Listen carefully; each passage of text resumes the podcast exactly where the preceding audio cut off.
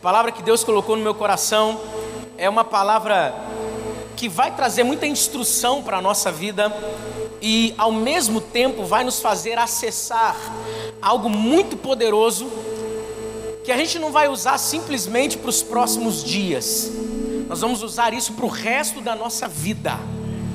O que Deus vai fazer hoje aqui, nesse lugar, vai marcar a sua história de uma forma poderosíssima, ao ponto de você nunca mais enxergar a si mesmo do mesmo jeito. Nunca mais você vai enxergar a Deus do mesmo jeito. Nunca mais você vai enxergar as pessoas do mesmo jeito. Posso ouvir um amém de vez em quando? Amém, gente? Que coisa linda. Tenho que dizer que nós estamos ao vivo para todo o Brasil, todo o mundo, através do nosso Instagram. Se você está com seu celular, conhece alguém que precisa de uma palavra de fé, de esperança, o grupo da família, dos amigos, dos inimigos. Manda lá, pelo amor de Deus. Pode pegar o celular, pastor, agora.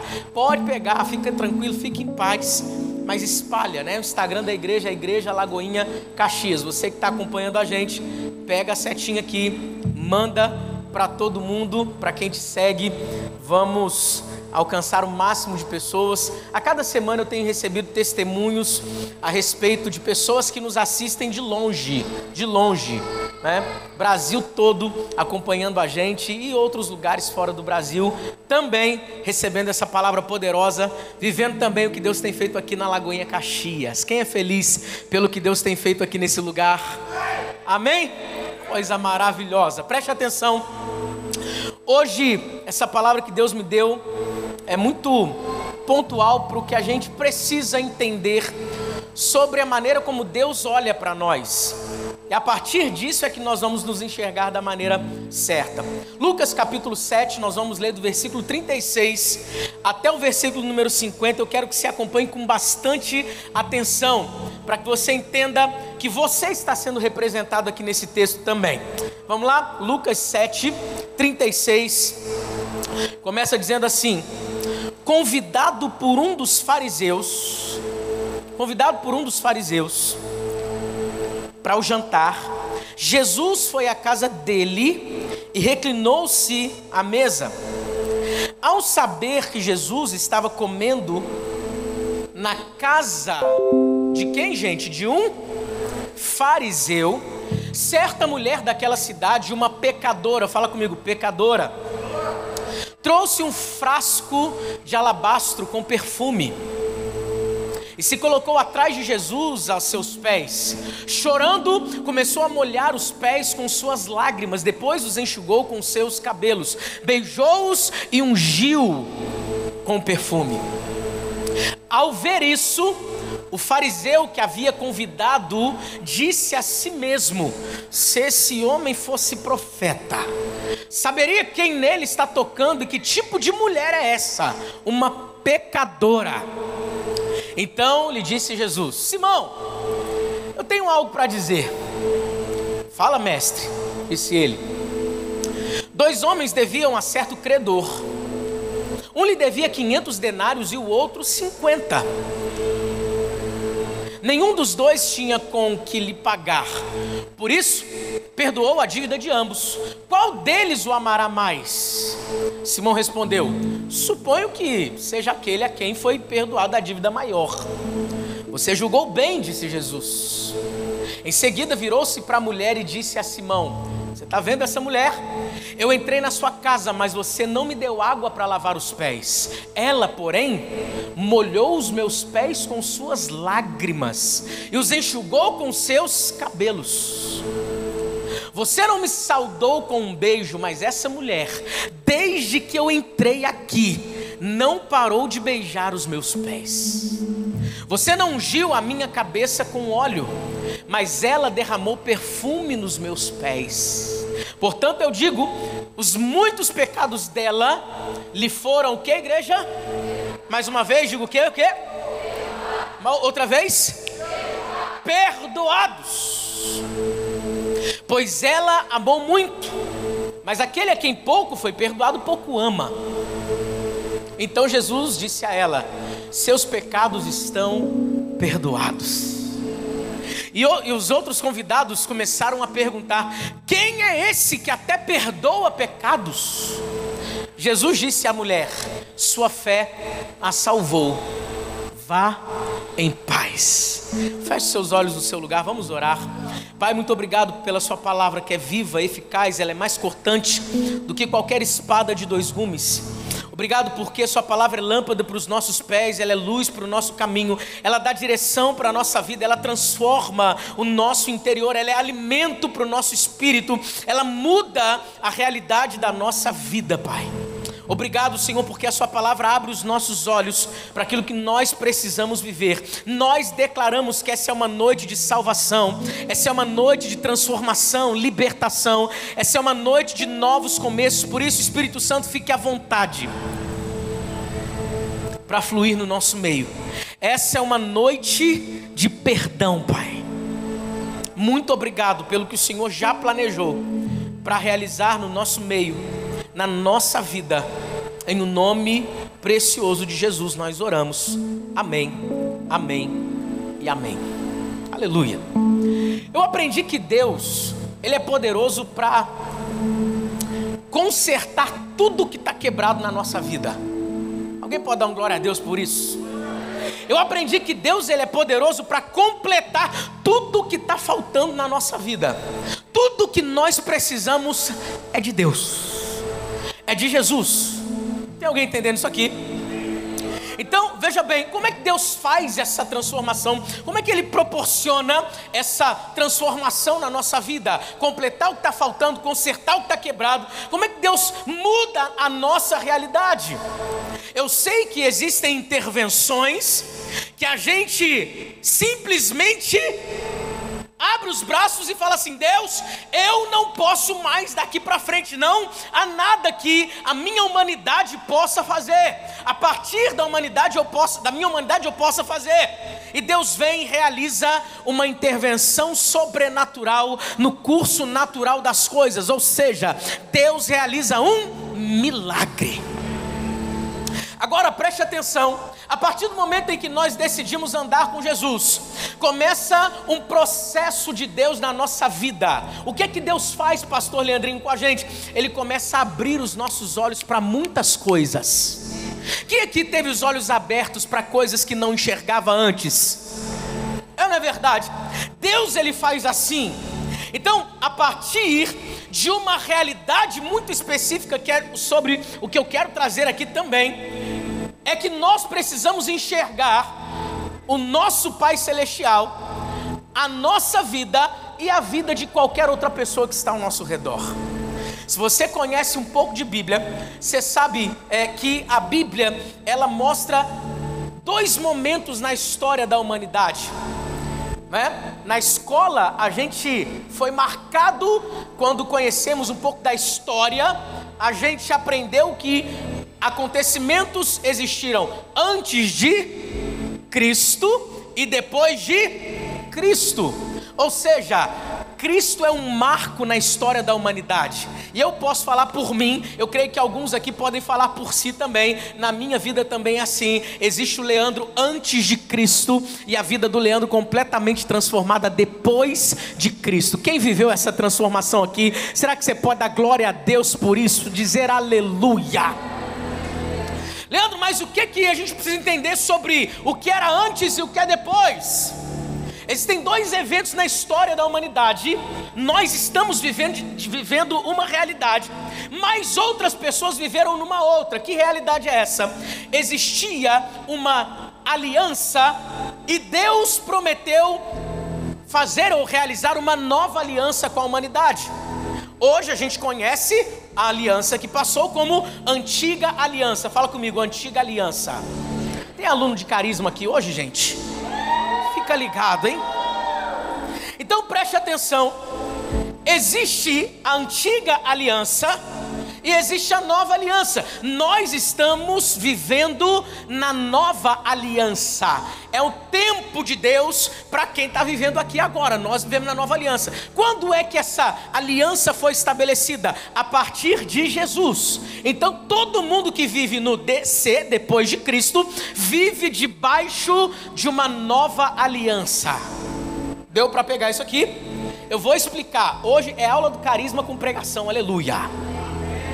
É, vou te explicar direitinho isso aqui.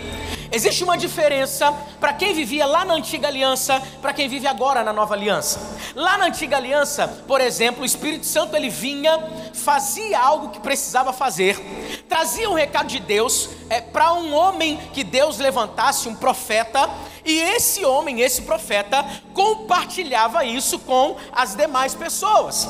Era uma marca da antiga aliança. Na antiga aliança, Deus não falava com todo mundo, Deus usava uma classe específica de pessoas e essas pessoas transmitiam o recado para as outras pessoas.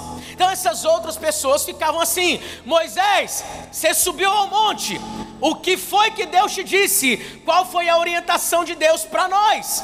Então Moisés descia do monte e falava: Deus me trouxe isso, isso, isso. É para a gente viver desse jeito, desse jeito, desse jeito. É isso que Deus vai fazer. Na antiga aliança era assim. Eu disse era assim. Por quê? Porque nós vivemos numa nova aliança. O autor aos Hebreus vai declarar que é nova porque é baseada em superiores promessas. O autor aos Hebreus vai deixar muito claro dizendo que é nova porque é melhor que a antiga.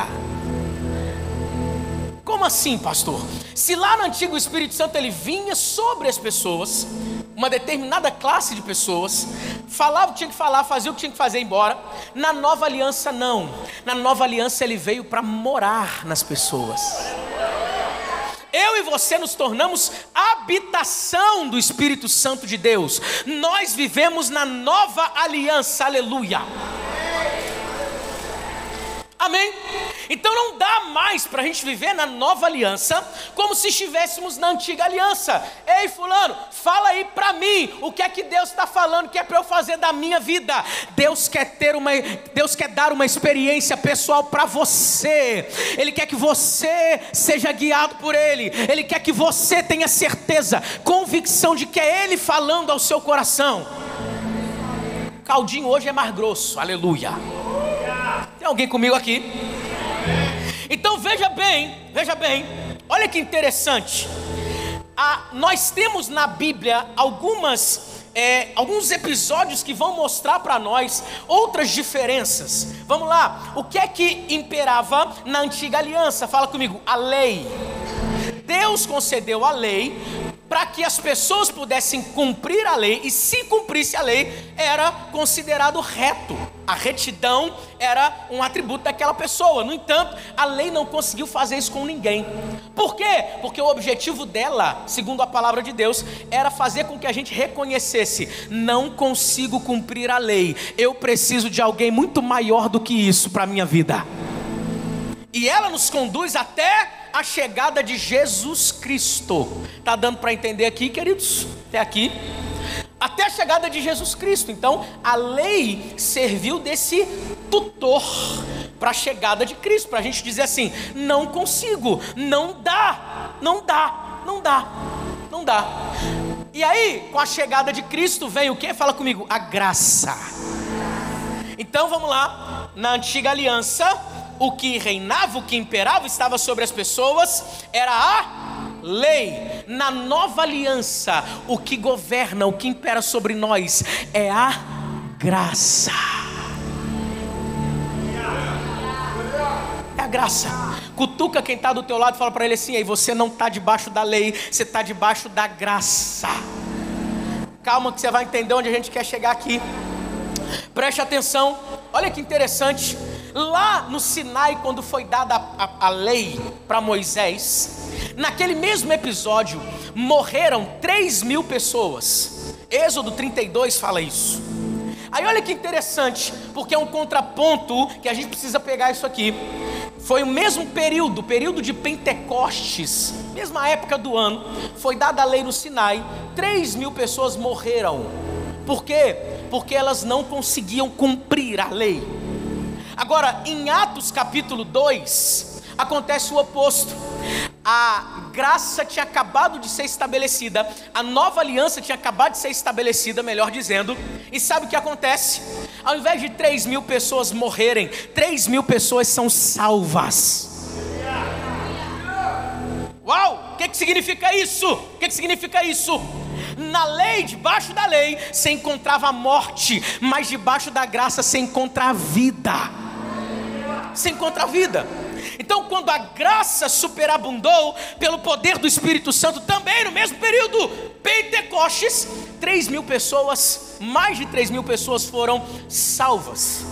A gente olha para essa ideia de lei, a gente vai perceber que levantou-se um grupo que escolheu guardar essa lei, mesmo nos dias de Jesus, era conhecido como os fariseus.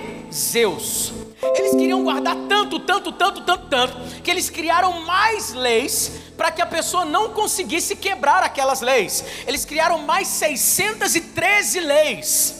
É como se eu fizesse com você assim, ó, te dissesse assim: ó, o limite do palco aqui é esse. Aí você pega e fala assim, pastor, para a gente garantir, nós vamos fazer o seguinte: vamos botar o limite aqui, ó. Mas Deus não disse que o limite era aqui, Deus disse que o limite era ali. Então, daqui até ali foi criação de religiosos. Tem alguém entendendo isso aqui? Você já viu gente dizendo para você, ó, para você ser crente, você precisa vestir roupa de crente. Para você ser crente, você precisa falar igual crente. Hum? andar igual crente, franzir a testa igual crente, a parra do Senhor amado, ter sovaco de crente. Hum? Tem coisas que Deus nunca disse. A religião impôs aos homens. Continua comigo, você vai entender. Vai entender onde é que a gente vai chegar aqui. Então preste atenção. O que, que a religião faz? Vamos lá, vamos pegar aqui lei. A partir daí a religiosidade entrou, né? Graça trouxe o que para nós? Um evangelho puro, genuíno, maravilhoso. Então, pensa comigo aqui. A religião, a lei, ela condena o melhor de nós. Já a graça, ela salva o pior de nós.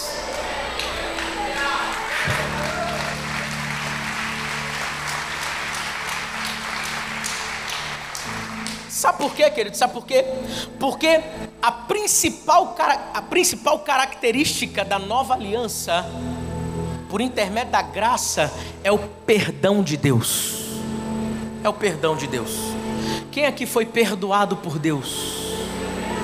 Mas, pastor, eu não conseguia cumprir a lei. Graças a Deus você não está debaixo da lei, você está debaixo da graça.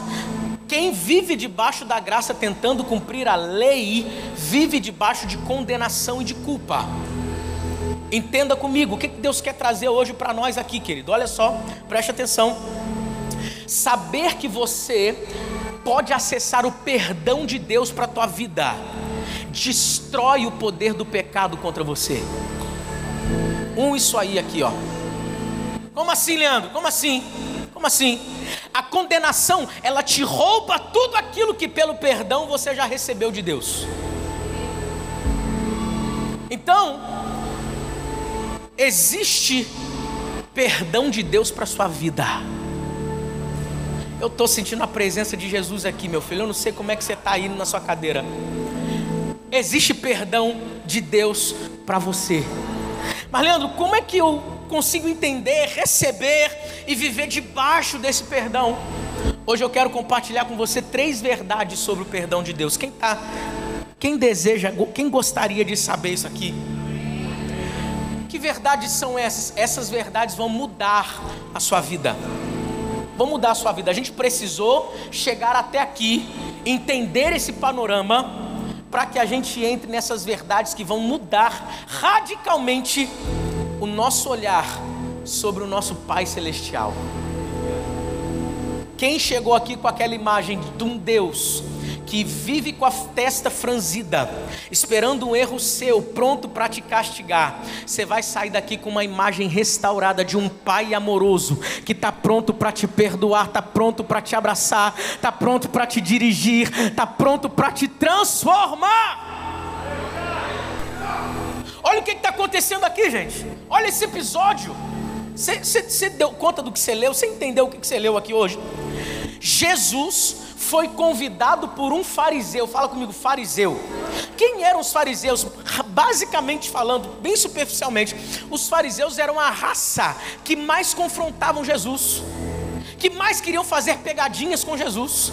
Eram, eles eram a raça que eram os opositores do evangelho verdadeiro que veio por intermédio do Filho de Deus, de Jesus. E Jesus é tão maravilhoso que aceita o convite de um fariseu para entrar na casa dele para jantar com ele. Olha só, olha só. Eu não sei se você faria isso. Nós não sabemos qual seria a nossa reação se um fariseu falasse assim: Ei, vem jantar na minha casa. O que, é que você faria? Jesus foi. Fato é que Jesus foi. Jesus foi. Então Jesus está na casa de um fariseu, jantando com um fariseu. Ok? De repente, aparece uma mulher que ficou sabendo que Jesus estava naquela casa a mulher não está nem aí, ela fica sabendo porque ela ouvia falar que existia alguém que perdoava os pecados. Tem alguém que trans, tem alguém transformando a vida de todo mundo por aí. Ei, eu não quero saber onde é que ele está. Eu vou até ele. Eu não quero saber se está na casa de fariseu, se está na casa de gente boa, de gente má. Eu vou até Jesus, porque só ele pode me dar o que eu preciso. Eu não quero saber se está em igreja preta, igreja branca, se tem Jesus lá. Eu quero ir. Essa mulher chega e faz o que a gente leu. Quebra um recipiente com um óleo caríssimo com as suas lágrimas, unge os pés de Jesus, seca com seus cabelos, beija os pés de Jesus. Sabe o que ela está fazendo? Ela está adorando ao Rei dos Reis. Onde, igreja? Na casa de um fariseu, daquela raça. Hum. A Bíblia vai dizer que o fariseu olha e pensa algo, né? Ah, se ele soubesse quem é essa mulher aí. Ah, se ele soubesse quem é essa mulher. Aí Jesus pega e conversa. Mas a primeira verdade que eu quero trazer para você aqui é o seguinte: olha que interessante. Essa mulher, o texto não mostra que se ela batendo na porta e perguntando assim: Jesus, eu mereço o seu perdão? O texto não mostra essa mulher conversando com as amigas, dizendo assim: Eu vou porque eu mereço, ele tem que me perdoar. Não. O texto só mostra essa mulher se derramando diante de Jesus. Primeira verdade, você já ouviu isso muito aqui, mas hoje vai ficar para sempre no nosso coração. Que verdade é essa sobre o perdão de Deus, Pastor Leandrinho? É que o perdão de Deus não é para quem acha que merece, é para quem sabe que precisa. Quem sabe que precisa, vai onde for preciso para receber o perdão que Ele está disposto a dar. Se eu mereço ou não, eu não sei, mas eu sei que eu necessito desse perdão. Tem alguém entendendo o que eu estou pregando hoje aqui?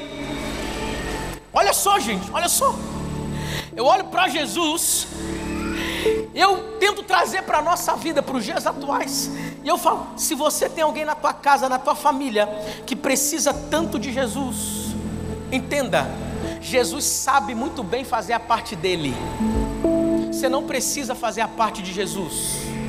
Como assim, Leandro? Jesus sabe como atrair as pessoas. Jesus sabe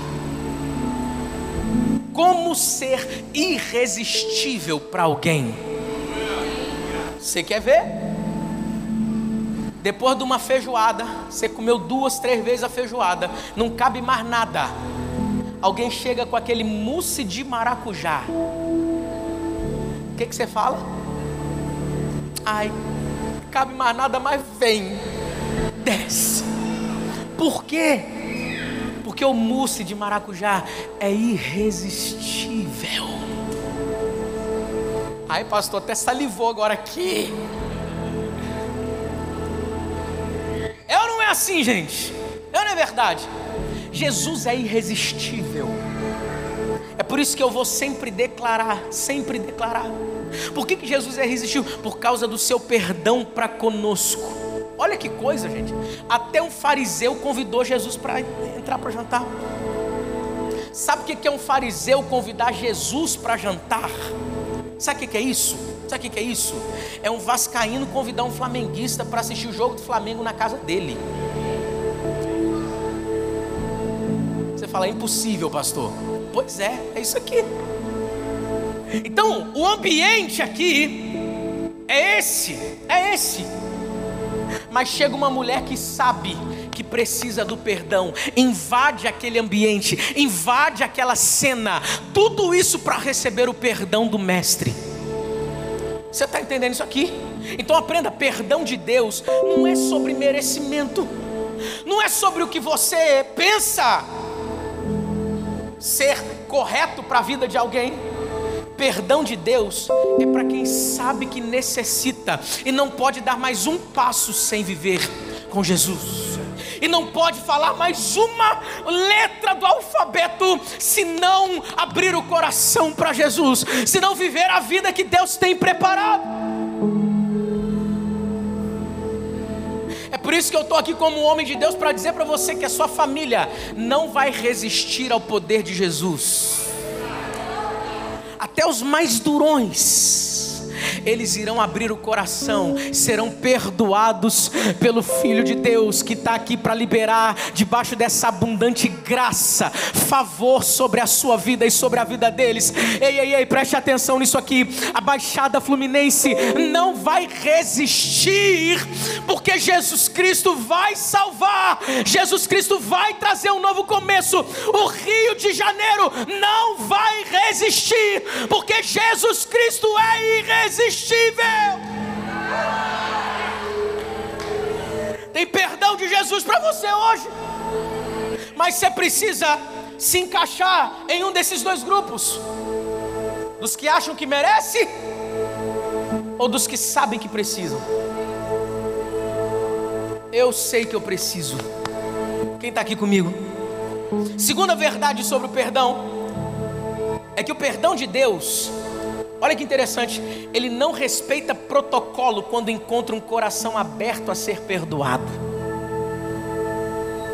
Como assim, pastor Leandro? Jesus está na casa de um fariseu, olha o ambiente. Talvez tenham pessoas aí que falam assim: não, essa mulher não pode entrar, ela tem que respeitar. Beleza, mas entrou. Não, Jesus não pode realizar algo, porque Jesus está na casa dos outros de um fariseu ainda, que nem acredita nessas coisas do perdão. Mas Jesus não consegue olhar para um coração contrito, quebrantado, desejoso dele e ficar apático com relação a isso. Enquanto eu estou pregando, Jesus está sondando corações hoje aqui nesse lugar. Ele está encontrando corações quebrantados e já está agindo na vida de tanta gente aqui, de tanta gente que está acompanhando a gente. Quem está acreditando nisso aqui nessa noite? Então preste atenção. O perdão de Deus, ele te alcança, independente do ambiente que você gerou e criou. Peraí, pastor. O ambiente do farisaísmo é um ambiente de incredulidade, é um ambiente onde não se acredita que Jesus Cristo é, é o Salvador da humanidade. Mas se tiver um coração quebrantado, necessitando do perdão de Deus, Ele quebra todo o protocolo para alcançar esse coração. Porque Jesus faz assim. Ele é perdoador, faz parte do caráter de Deus, o perdão. Perceba o contraste aqui de, de atitudes. A gente tem a mulher, a gente tem Jesus e a gente tem o fariseu. Vamos lá, Conectando aqui, o fariseu representa a lei. representa a religiosidade. Jesus representa o Evangelho, representa a graça. Ele é o próprio Evangelho, ele é a graça divina personificada. Aí olha para as atitudes aqui, ó, olha isso aqui.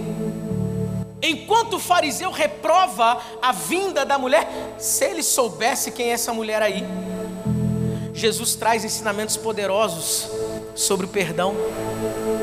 Ensina até mesmo um fariseu que nem queria ouvir. Olha isso aqui. Enquanto Jesus libera perdão sobre a vida da mulher, o fariseu questiona a autoridade de Jesus para perdoar. Quem é esse aí que perdoa pecado? Jesus ele coloca a pecadora num patamar mais elevado até mesmo do que o fariseu. Aleluia. Você não me deu água, Jesus disse, mas ela molhou meus pés com as lágrimas. Você não saudou, você não me saudou com um beijo, ela não para de beijar os meus pés. Você não ungiu minha cabeça com óleo, ela derramou perfume nos meus pés. O que, que Jesus estava dizendo? Enquanto você não para, preste atenção, enquanto um, um não parava de criticar, o outro não parava de me adorar. Ele está dizendo assim: ei fariseu, enquanto você só procura motivo para crítica, ela já encontrou motivo para adoração. É assim que acontece. O perdão de Jesus não respeita protocolo quando encontra o coração perdoador. Mesmo no ambiente do fariseu, Jesus não deixa de ser quem ele é perdoador. Jesus não muda por causa da bagunça que você mesmo arrumou para a tua vida. Ele continua sendo perdoador. Alguém entendendo o que eu estou pregando hoje aqui? A natureza de Jesus não muda quando o ambiente muda, ele é perdoador. Pega isso aqui. A natureza de Jesus não muda quando os sentimentos mudam, quando os sentimentos oscilam. Ele é perdoador. A natureza de Jesus não muda, mesmo quando na mente humana o julgamento e a culpa se instalam. Ele é perdoador. É por isso que quem investe tempo adorando, não desperdiça tempo criticando. Nós estamos construindo uma igreja de adoradores nesse lugar. Ninguém está aqui na qualidade de crítico de nada, nós não podemos criticar nada. A gente só precisa dizer assim: eu só sei que eu necessito também, assim como ele, assim como ela, eu também necessito de alimento, eu também necessito dessa graça, eu também necessito desse perdão. Vou me derramar aos pés dele.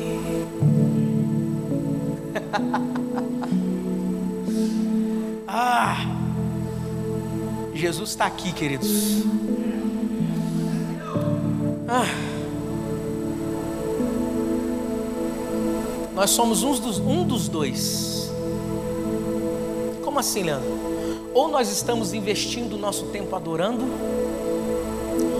ou a gente está perdendo o nosso tempo criticando. Cutuca quem está do seu lado, fala para ele assim: vamos, vamos adorar Jesus. É isso que mais importa. A gente não está aqui para dizer quem foi perdoado, a gente está aqui para clamar: me perdoa. A gente não está aqui para apontar o dedo e dizer assim, esse se arrependeu mesmo. Não, a gente está aqui para dizer assim, mesmo num ambiente de incredulidade, numa casa de um fariseu, Jesus está disposto a liberar perdão, e eu sei que eu necessito de perdão, e eu vou me lançar diante dele para isso.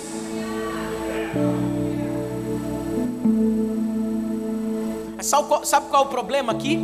É que uma verdadeira adoração, olha só, tudo que a mulher fez, revelou a vida desprovida de graça do fariseu. Posso falar mesmo? Tudo o que a mulher fez revelou a vida desgraçada do fariseu. É esse o problema. Qual? A verdadeira adoração denuncia os falsos adoradores por isso que lá no seu emprego te perseguem. Sabe por quê? Sabe por quê? Porque um funcionário honesto sempre vai revelar os desonestos, não porque ele faz fofoca, é porque a atitude dele mostra. Sabe qual é a questão? É que uma pessoa verdadeira, íntegra, por sua própria conduta, sempre vai revelar quem é de mentira. Quando todo mundo é de mentira, ninguém percebe. Mas quando levanta-se um de verdade, ele nem precisa abrir a boca. Revela na hora tudo. Por quê, pastor? O evangelho sempre vai expor a crueldade da religiosidade. Sempre, sempre. A religião nunca vai promover na tua vida o que só o Evangelho pode fazer. Pegue isso aqui, pelo amor de Deus. Olha só, a religião te aponta o pecado. Ah, você. Mas o Evangelho te aponta o caminho. É por aqui a saída. Não, vem, vem comigo, vem comigo. A religião só te expõe o Evangelho te transforma. A religião só está esperando você cair para te apedrejar. O Evangelho não para de acreditar em você até você acertar. Você caiu, mas tem uma mão aqui para te erguer. Vem, você vai conseguir dessa próxima vez. Até quando vocês vão acreditar em mim? Até quando Jesus acredita em você? Até você acertar.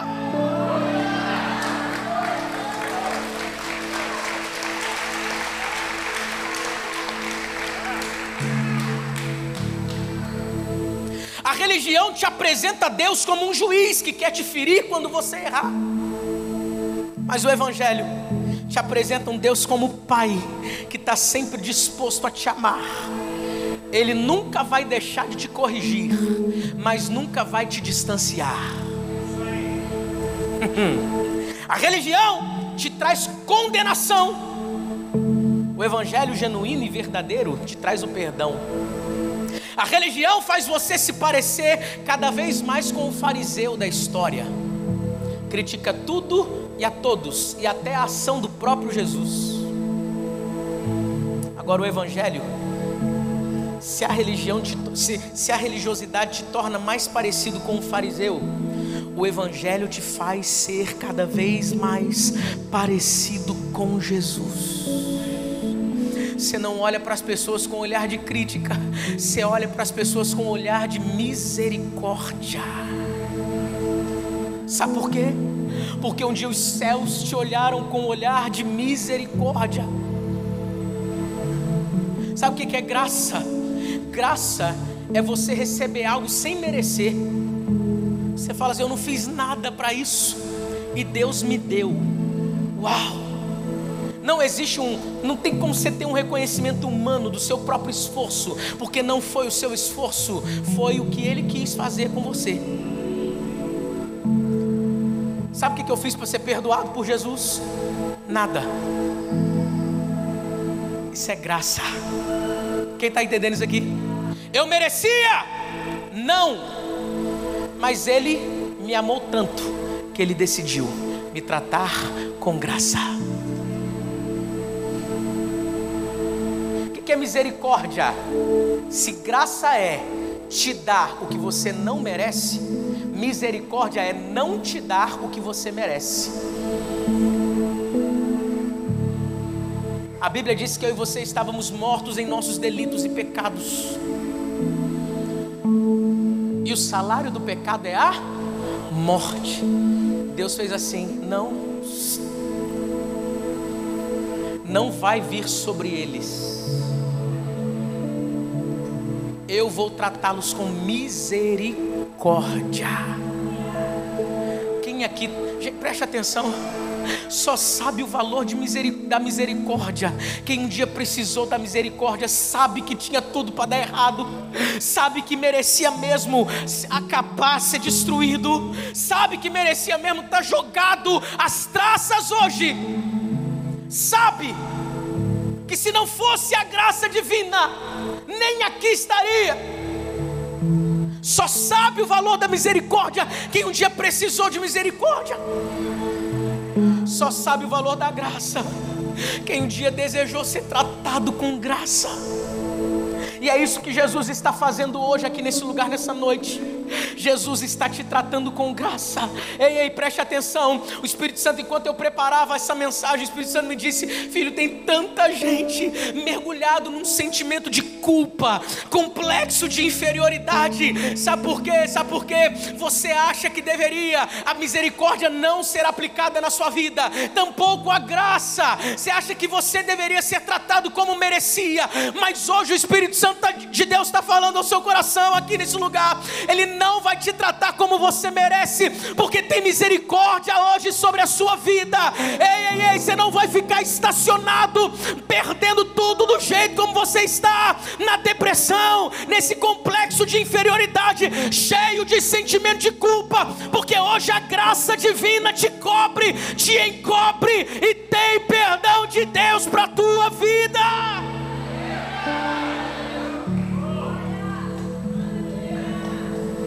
Aleluia! Aí muita gente pode pensar assim, pastor, assim é tranquilo, né?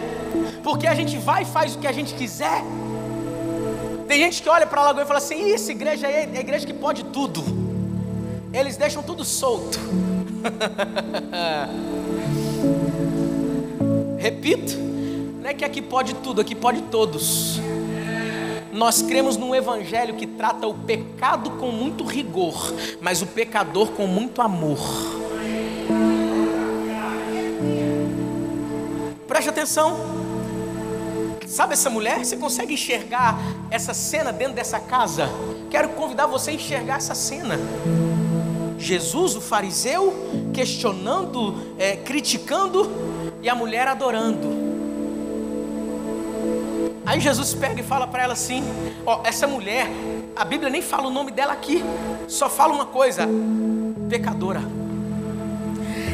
Imagina ela chegando naquela casa, muita gente sabendo que Jesus estava ali, poderia estar por perto, muita gente tentando parar.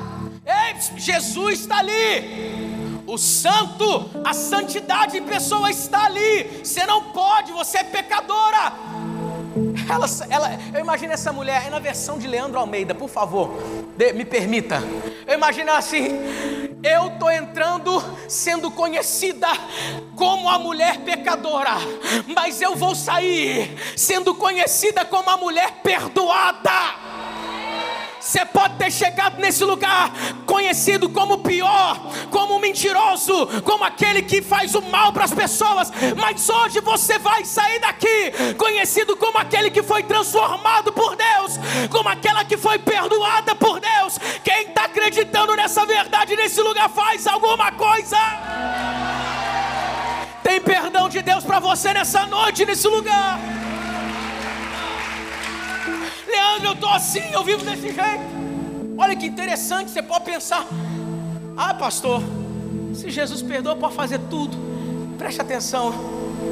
Será que essa mulher do texto que nós lemos saiu dali, da presença de Jesus, desejando viver uma vida louca?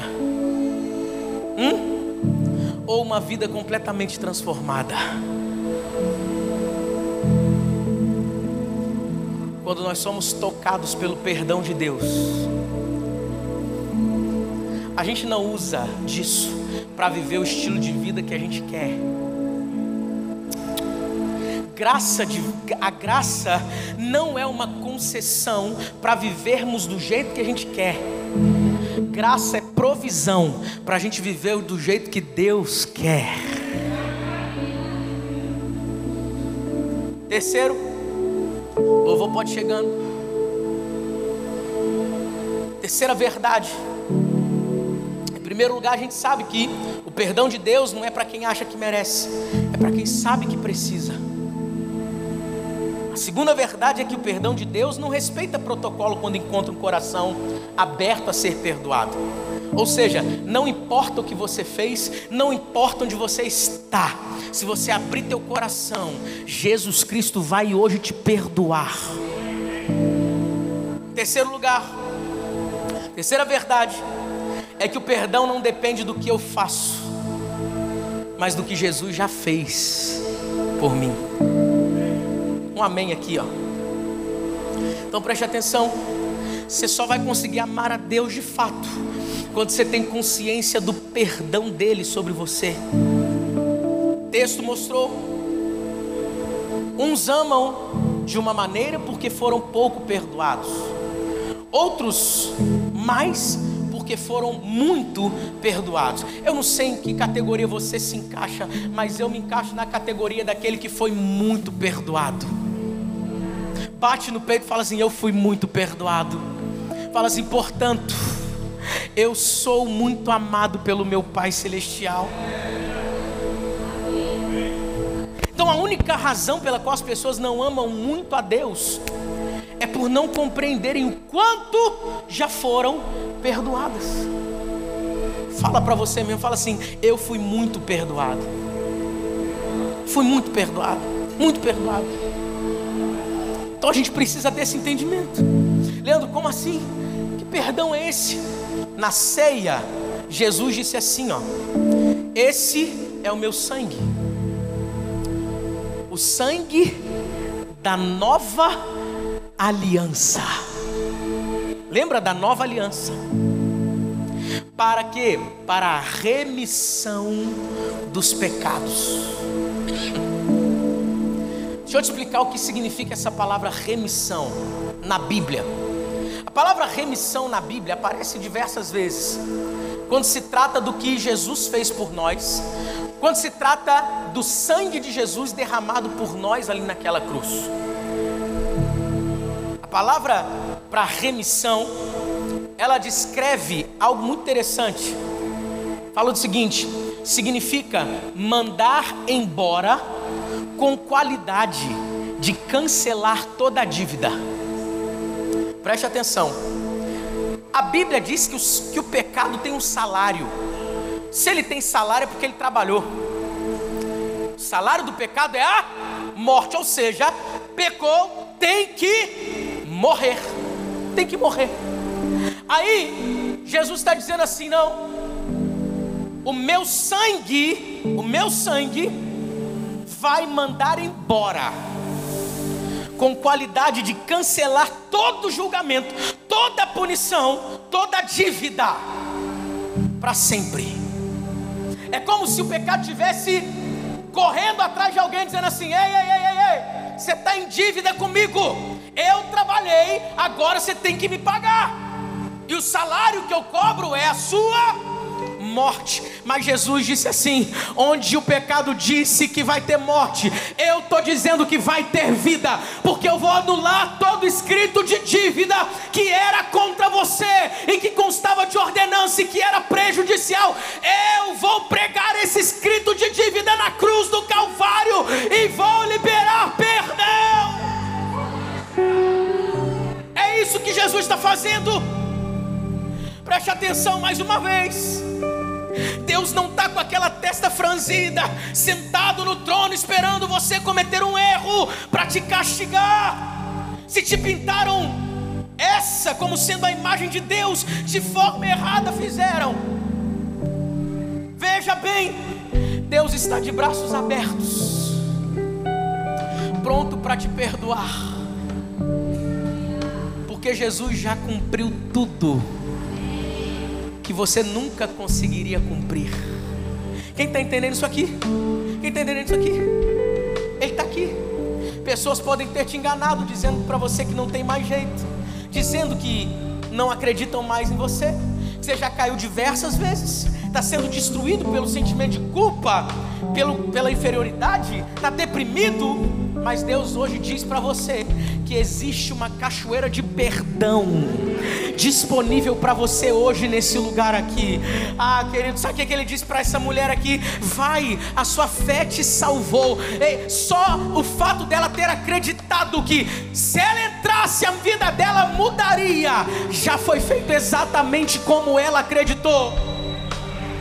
Ela nem sabia como iriam acontecer as coisas do lado de dentro mas ela entrou. Ei, eu tô, tô aqui para dizer para você que se hoje você tomar a decisão de entrar nesse lugar, Leandro, mas para mim é um lugar desconhecido. Leandro, é um lugar que eu já fui muito ferido. Leandro, ei, ei, ei, o perdão de Deus quebra esse protocolo hoje. Tudo isso para te resgatar, tudo isso para te restaurar, tudo isso para te erguer. Ele prefere te perdoar do que te perder.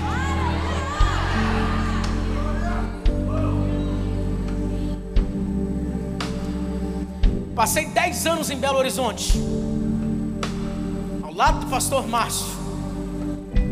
Inclusive, alguém manda esse vídeo para ele. Parabéns pelos 50 anos à frente da Lagoinha. Como aprendi com o Senhor, meu pastor? Eu pastor e aprendo ainda muito. Pastor Márcio toda semana dizia assim pra gente: Santo não é aquele que nunca se suja, mas aquele que sempre se lava. Aleluia! Sabe o que, ele falava pra gente? Ainda fala lá em Belo Horizonte. Ele fala assim: ó, até a mais terrível prostituta, quando recebe o perdão de Deus, se torna tão santa quanto a Virgem Maria. Só Ele para te limpar só Ele para nos limpar, só Ele para nos perdoar. Quem está entendendo isso aqui hoje? Olha só, Hebreus capítulo 8, coloca para mim, Hebreus capítulo 8, versículo 10 a 12. Olha o que está dizendo essa verdade aqui. Eu quero que você deixe isso entrar no seu coração para nunca mais sair. Hebreus capítulo 10, perdão, capítulo 8, versículo 10 até o 12. Aleluia, mídia. Glória a Deus. Dá glória a Deus que vem, gente. Essa é a aliança que farei com a comunidade de Israel depois daqueles dias, declara o Senhor. Porei as minhas leis em sua mente e as escreverei em seu coração. Serei o seu Deus eles serão o meu povo. Ninguém mais ensinará seu próximo nem a seu irmão, dizendo: Conheça o Senhor, porque todos eles me conhecerão, desde o menor até o maior. Próximo, próximo, porque eu lhes perdoarei a maldade, e não me lembrarei, e não me lembrarei. Cadê você que acredita nessa verdade aqui? E me lembrarei mais dos seus pecados. Romanos capítulo 5, versículo 12. Coloca pra gente. E não me lembrarei mais dos seus pecados.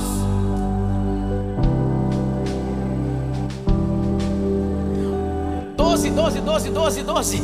Romanos 5, 12 até o 21.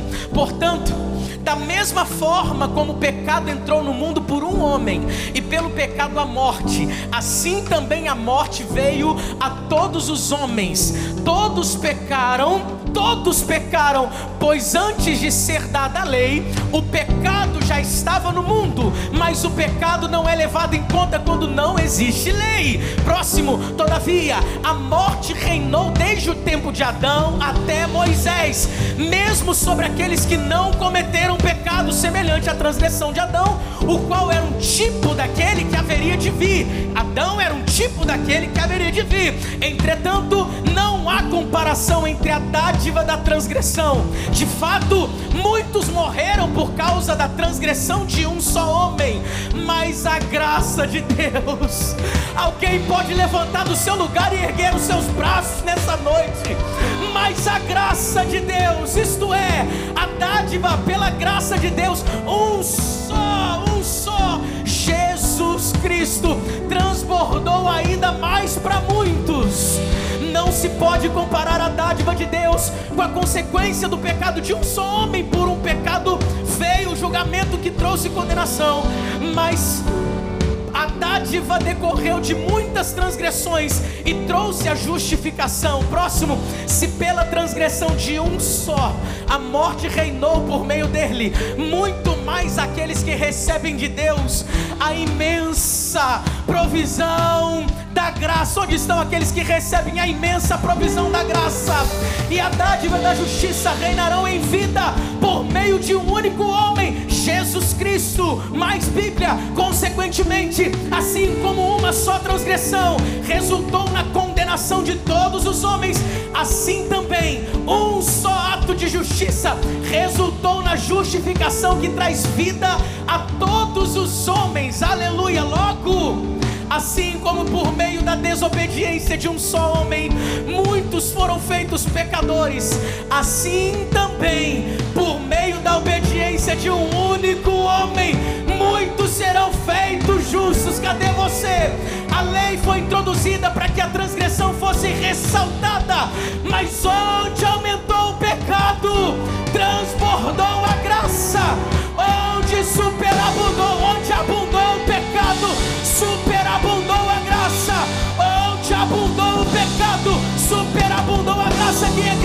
nisso aqui nesse lugar? A fim de que aqui, assim como o pecado reinou na morte, também a graça reine pela justiça para conceder vida eterna mediante Jesus Cristo, o nosso Senhor, o nosso Senhor, o nosso Senhor, o nosso Senhor. Tem perdão de Deus para tua vida nessa noite.